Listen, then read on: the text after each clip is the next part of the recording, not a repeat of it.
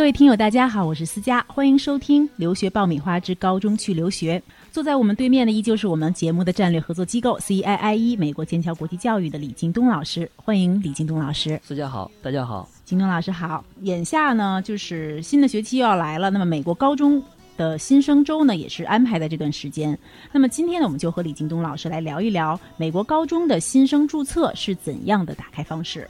其实回头想一想啊，就是在美国读书的时候，带着既期待又忐忑的心情去学校进行新生注册，然后呢，各种不容易的搞定了这种繁琐的注册登记，然后参加他的 orientation，就是那个新生的培训啊，这种事无巨细的事情的一个这个交代啊说明，然后呢，你去认识你的教授、老师还有同学，其实回想起来，应该算是这辈子一个特别的时间标签之一了。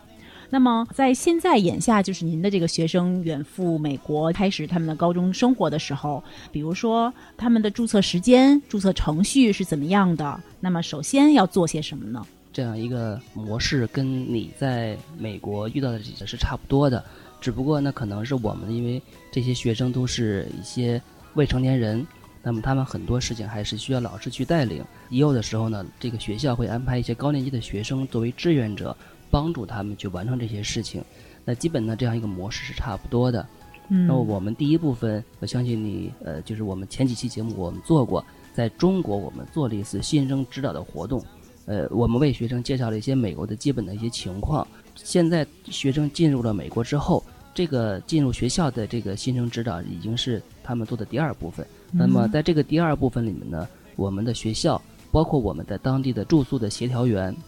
会告诉学生一些诸如你的住宿要求、校规、当地的一些医院、银行这些具体的一些呃，你以后可能会遇到或用到的东西，呃，你去怎么去找，你去怎么去适应。嗯，那我可不可以理解为，就是比如这个新的学校里边开始你的这个生活，到了这个学校当地的时候，包括你的这个注册的这一条手续，以及你的以后生活学习事无巨细的一些小的事情。对，没错，就是这个意思。嗯，准备留学就听留学爆米花，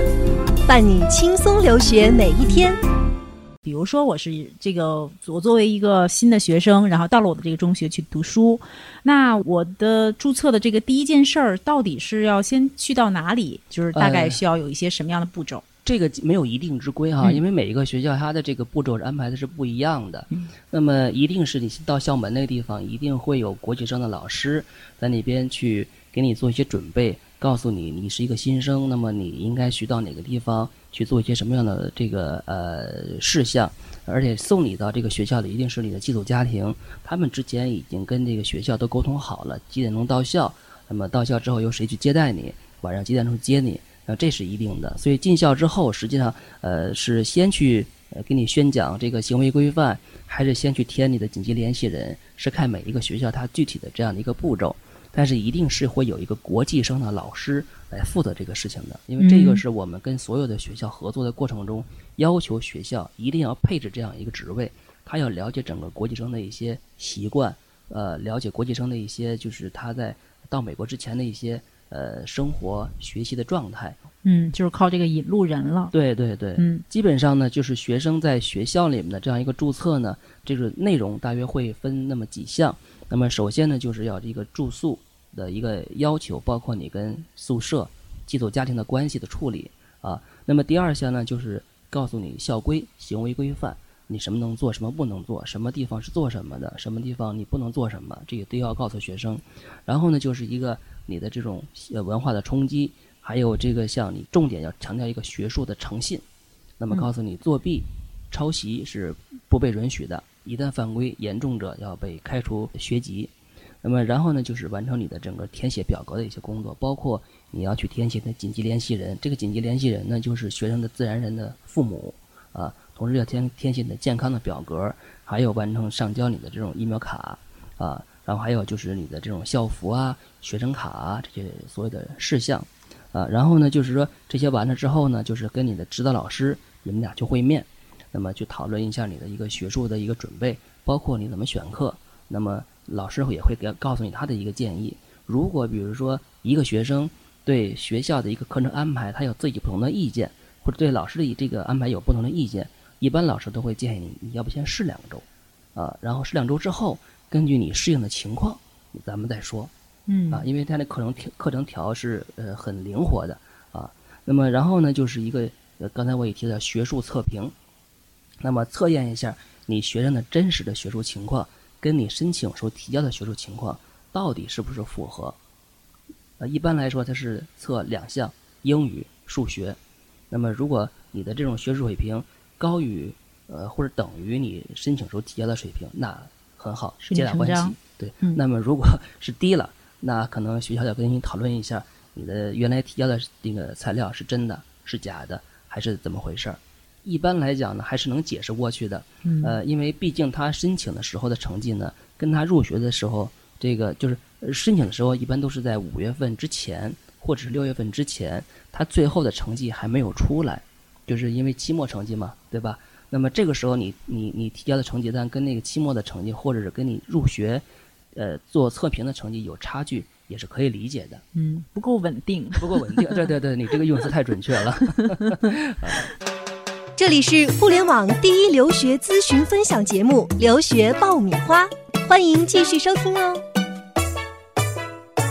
在您接触的一些案例当中，他们需要注意一些什么样的问题？那么需要避免容易犯的哪些错误呢？提了一个就是你的疫苗本一定要带过去。嗯那么如果你的这种疫苗就缺失，学校是有权拒绝你入学的。啊，我们曾经就有学生就是呃拿到签证，呃临去学校之前，突然告诉学校他曾经得过一种传染病，那么虽然治愈了，但是呢他的这种实验的反应还是呈一些阳性的。那么他问学校有没有关系，学校当即回答说，嗯呃你不用来了。呃，因为你这个呃传染病虽然你自己说治愈了，但是你现在这个实验的这种结果还是对我们这个地区、对我们社区有很大的危险性。所以为了整个社区的安全，呃，那我们希望你不要来了。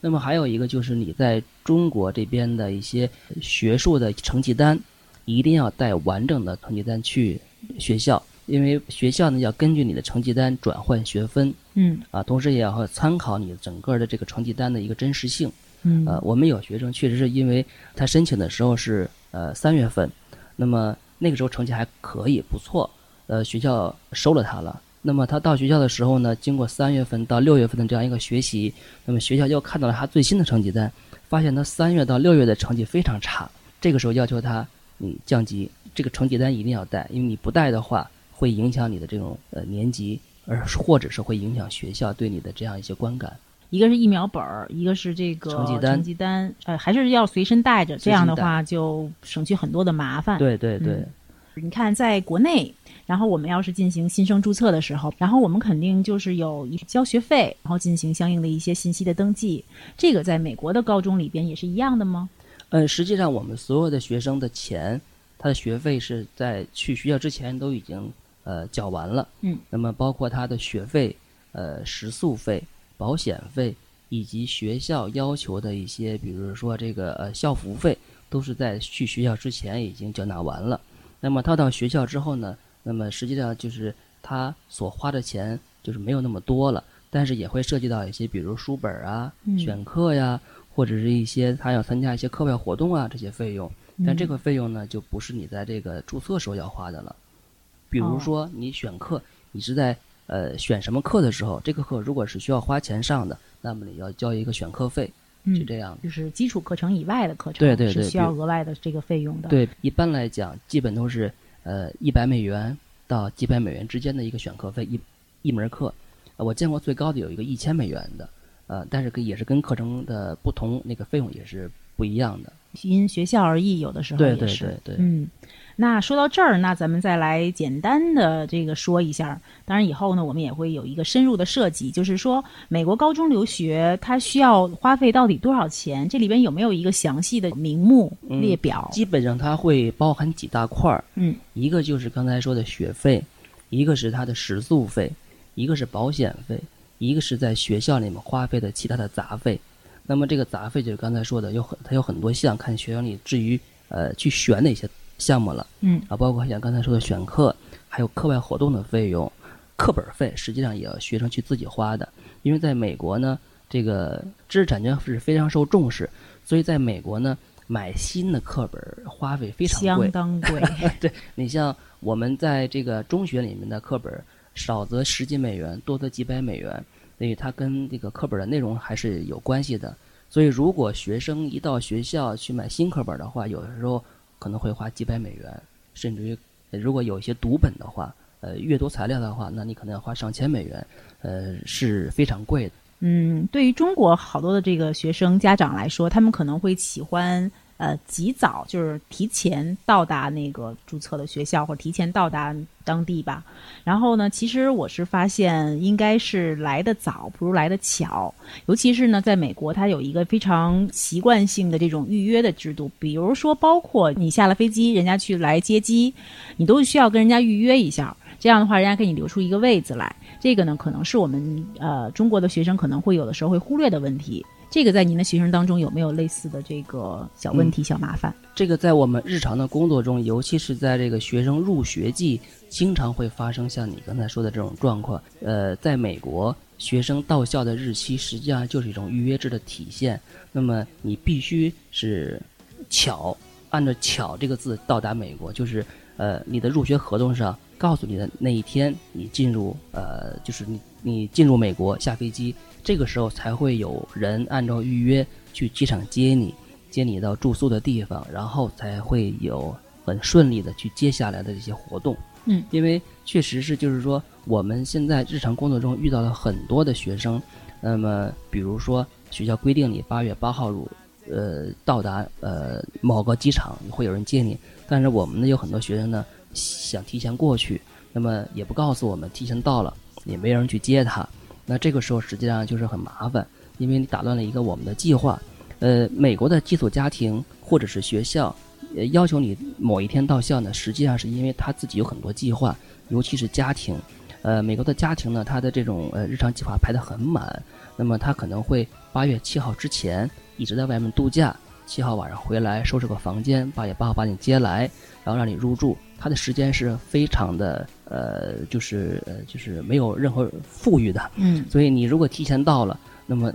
人家还在度假，你怎么办？嗯，呃，所以呢，我们呃要求我们的学生和家长一定要按照合同上面规定的日期到达学校。那么你到早了，你没有地方住，没有人接你；那么你到晚了，实际上你就参与不了学校在那几天安排的一些活动，包括像刚才我说的介绍校规。我介绍一些行为规范，如果你不去听，那么极有可能你是第一个犯错的学生。嗯，了解一下当地的这个规矩，这是最重要的。没错，对，这是首先需要这个具备一下这个相当相应的常识的。好的。总之呢，也是预祝大家呢有一个非常顺利的学业的过程。今天我们的节目先聊到这里。获取留学攻略、免费留学答疑、收听专属于你的留学公开课，都可以关注微信订阅号“留学爆米花”。感谢我们节目的战略合作机构 CIIE 美国剑桥国际教育的李金东老师，再次感谢，谢谢思佳，谢谢大家。